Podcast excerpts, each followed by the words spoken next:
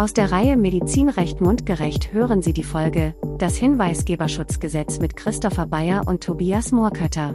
Herzlich willkommen zu einer neuen Folge Medizinrecht mundgerecht. Heute zu einem recht allgemeinen Thema, nämlich dem Hinweisgeberschutzgesetz. Bei mir ist heute wieder mein lieber Kollege Tobias Moorkötter. Hi Tobi. Hallo Christopher, ich grüße dich. Ja, das Gesetz, über das wir heute reden, das findet jetzt ja nicht nur auf äh, medizinische Betriebe Anwendung, sondern betrifft eigentlich äh, sämtliche Unternehmen in Deutschland und ist eine Umsetzung der EU-Whistleblower-Richtlinie schon aus dem Jahr 2019, ist also eigentlich schon relativ überfällig und soll am oder ist schon am 2. Juli 2023 in Kraft getreten. Ziel ist es, Personen zu schützen, die im Zusammenhang mit ihrer beruflichen Tätigkeit Informationen über Rechts- und Regelverstöße erlangt haben und diese melden bzw. offenlegen. Es verbietet jegliche Benachteiligung von hinweisgebenden Personen und verpflichtet zugleich die Beschäftigungsgeber, sichere äh, Kanäle für die Meldung von Rechtsverletzungen zu etablieren. Das Ganze ist jetzt nicht äh, für alle anwendbar, sondern es gibt Abgrenzungen. Ne? Ab 250 Beschäftigten gilt das Gesetz seit Inkrafttreten, also es gilt schon.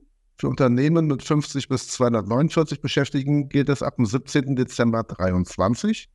Und bei Nichtbeachtung droht ab dem 1. Dezember 2023 ein Bußgeld von 20.000 Euro. Ja, soweit mal die kleine Intro. Äh, erzähl mal was über die hinweisgebenden Personen. Ja, also der vom Hinweisgeberschutzgesetz geschützte Personenkreis ist relativ weit gefasst und äh, beinhaltet alle natürlichen Personen, die im Zusammenhang mit ihrer beruflichen Tätigkeit Informationen über Verstöße erlangt haben und diese melden möchten.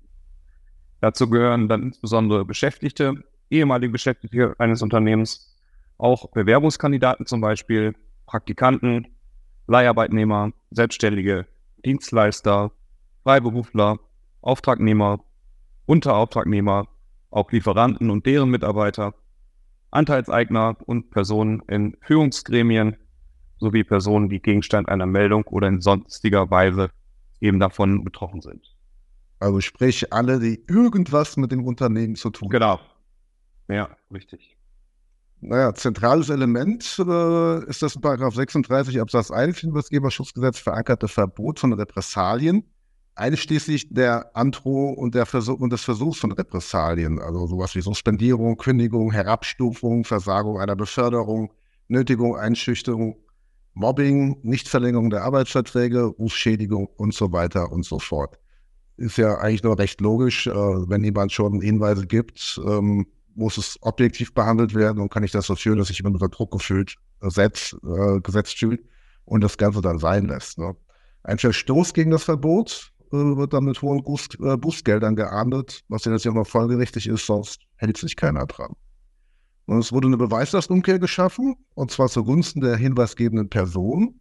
Ähm, demnach müssen wir künftig Unternehmen belegen, dass eine vermeintliche Benachteiligung nicht auf der Meldung einer Rechtsverletzung basiert. Das dürfte arbeitsrechtlich dann auch recht schwierig werden, denke ich mal. Handelt es sich um eine vorsätzliche oder grob fahrlässige Falschmeldung, entfällt dann der Schutz für den Hinweisgeber. Das ist für uns Juristen dann toll, weil das kann man dann schön subsumieren und äh, ist in der Grauzone drin.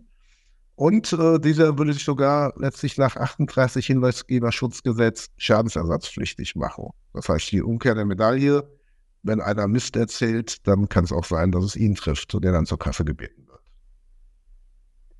Die Beschäftigungsgeber werden dann auch zur Errichtung von Meldesystemen verpflichtet. Das ist hier ganz wichtig. Unterschieden wird hierbei äh, zwischen internen und externen Meldestellen, so nennt es das Gesetz. Die internen Meldestellen müssen in den Unternehmen selbst eingerichtet werden und sind in den Paragraphen 12 bis 18 des Hinweisgeberschutzgesetzes geregelt. Diese müssen mindestens den Beschäftigten und den Leiharbeitnehmern zugänglich sein. Das ist ganz wichtig. Die externen Meldestellen werden von staatlicher Seite eingerichtet und sind ebenfalls dann später im Gesetz geregelt in Paragraphen 19 bis 31. Eine zentrale externe Meldestelle soll beim Bundesamt für Justiz etabliert werden. Daneben sollen die bestehenden Meldesysteme bei der Bundesanstalt für Finanzdienstleistungsaufsicht, die BaFin, sowie beim Bundeskartellamt als weitere externe Meldestellen mit Sonderzuständigkeiten fungieren. Grundsätzlich hat die hinweisgebende Person die freie Wahl, ob sie eine interne oder eine externe Meldestelle äh, aufsucht und kontaktiert. Der Hinweisgeber kann sich auch an die Öffentlichkeit wenden, wie zum Beispiel an die Presse oder die sozialen Medien. Hierfür gelten aber dann nach 32 des Gesetzes sehr enge Voraussetzungen. Insbesondere genießt die hinweisgebende Person nur dann Schutz, wenn sie sich zuvor erfolglos an eine externe Meldestelle gewandt hat oder eine Gefahr für die Allgemeinheit droht. Ja, das ist natürlich auch sehr unbestimmte Rechtsbegriffe, da muss man mal gucken, wie sich das dann auswirkt in der Praxis. Zu den Arten von Verstößen äußert sich das Gesetz dann natürlich auch. Paragraph 2 des Gesetzes enthält eine Auflistung von Verstößen, die eben unter das Gesetz fallen sollen. Ja, also darunter fallen dann eben Verstöße gegen Strafvorschriften, Verletzungen von Bußgeldvorschriften, soweit diese Vorschriften dem Schutz von Leben, Leib oder Gesundheit oder dem Schutz der Rechte von Beschäftigten oder ihrer Vertretungsorgane dient. Hierzu gehören zum Beispiel Regelungen des Arbeits- und Gesundheitsschutzes, Verstöße gegen das Mindestlohngesetz, Verstöße gegen Aufklärungs- und Auskunftspflichten gegenüber Organen der Betriebsverfassung, wie unter anderem auch Betriebsräten.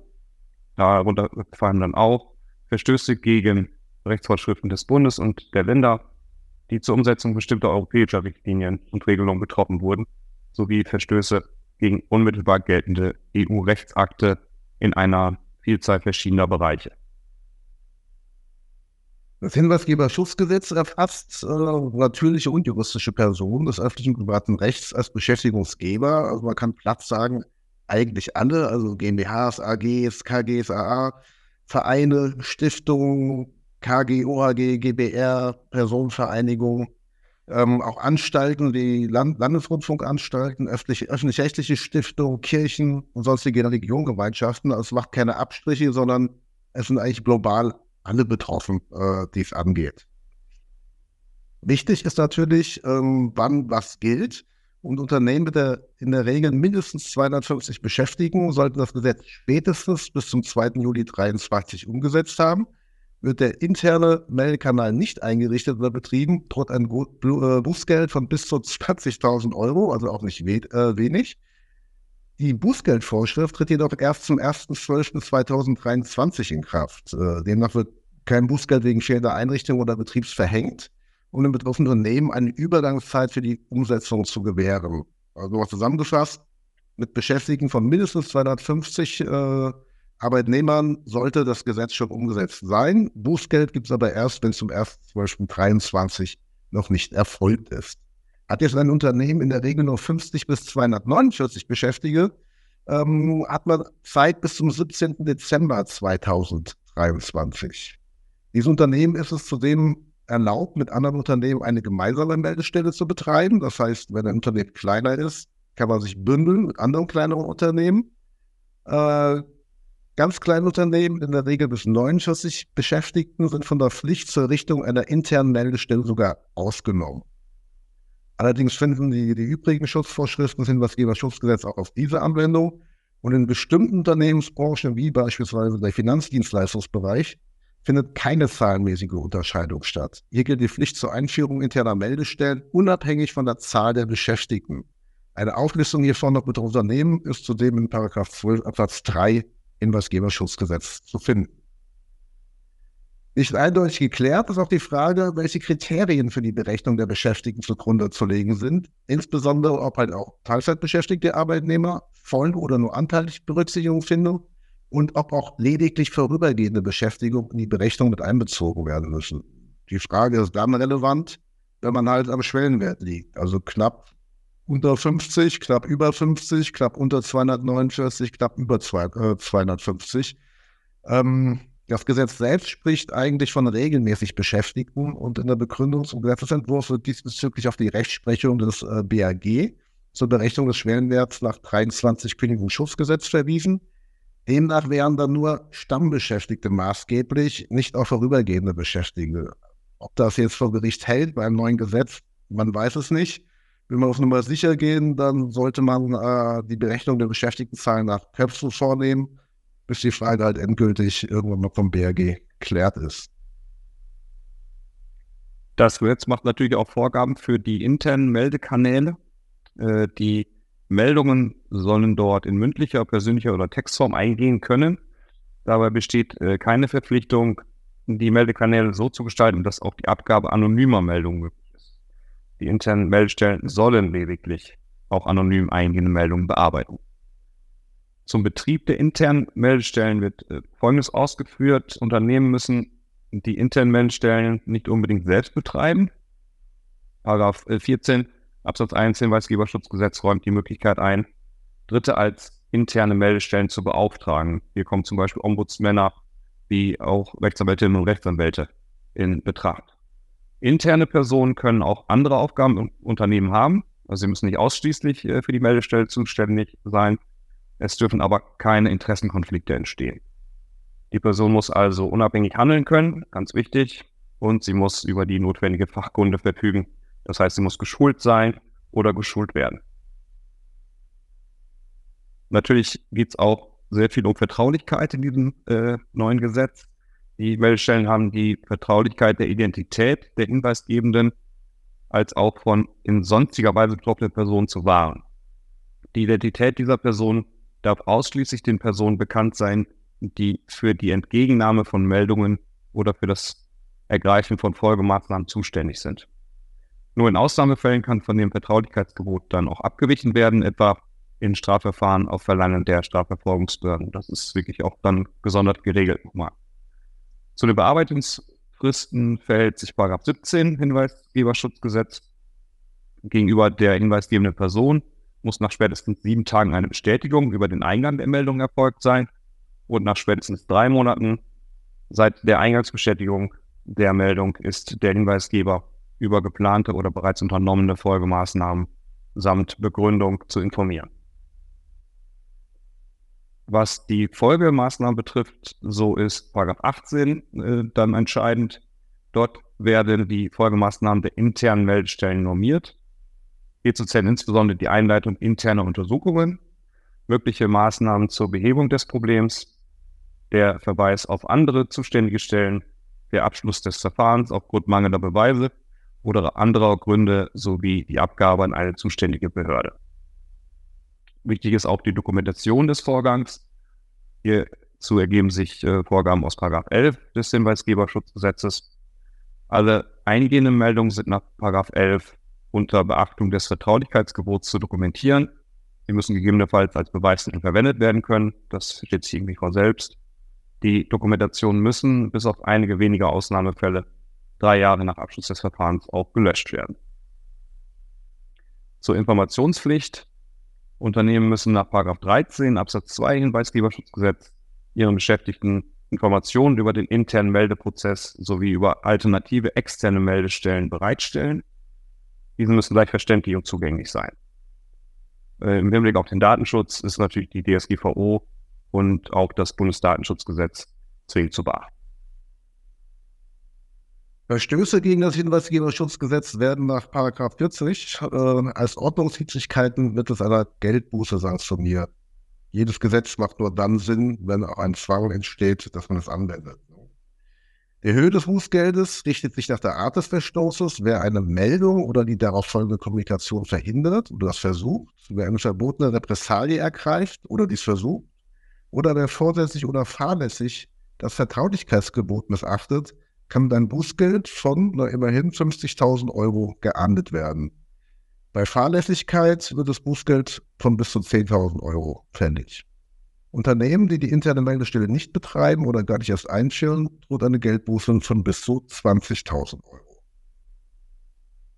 Ja, und was ist nach dem gesagt dann jetzt zu tun? Aktuelle äh, To-Dos sozusagen. Also wenn es bereits eine interne Meldestelle gibt, so ist diese auf die Konformität mit dem Hinweisgeberschutzgesetz zu prüfen und dann auch gegebenenfalls nachzubessern.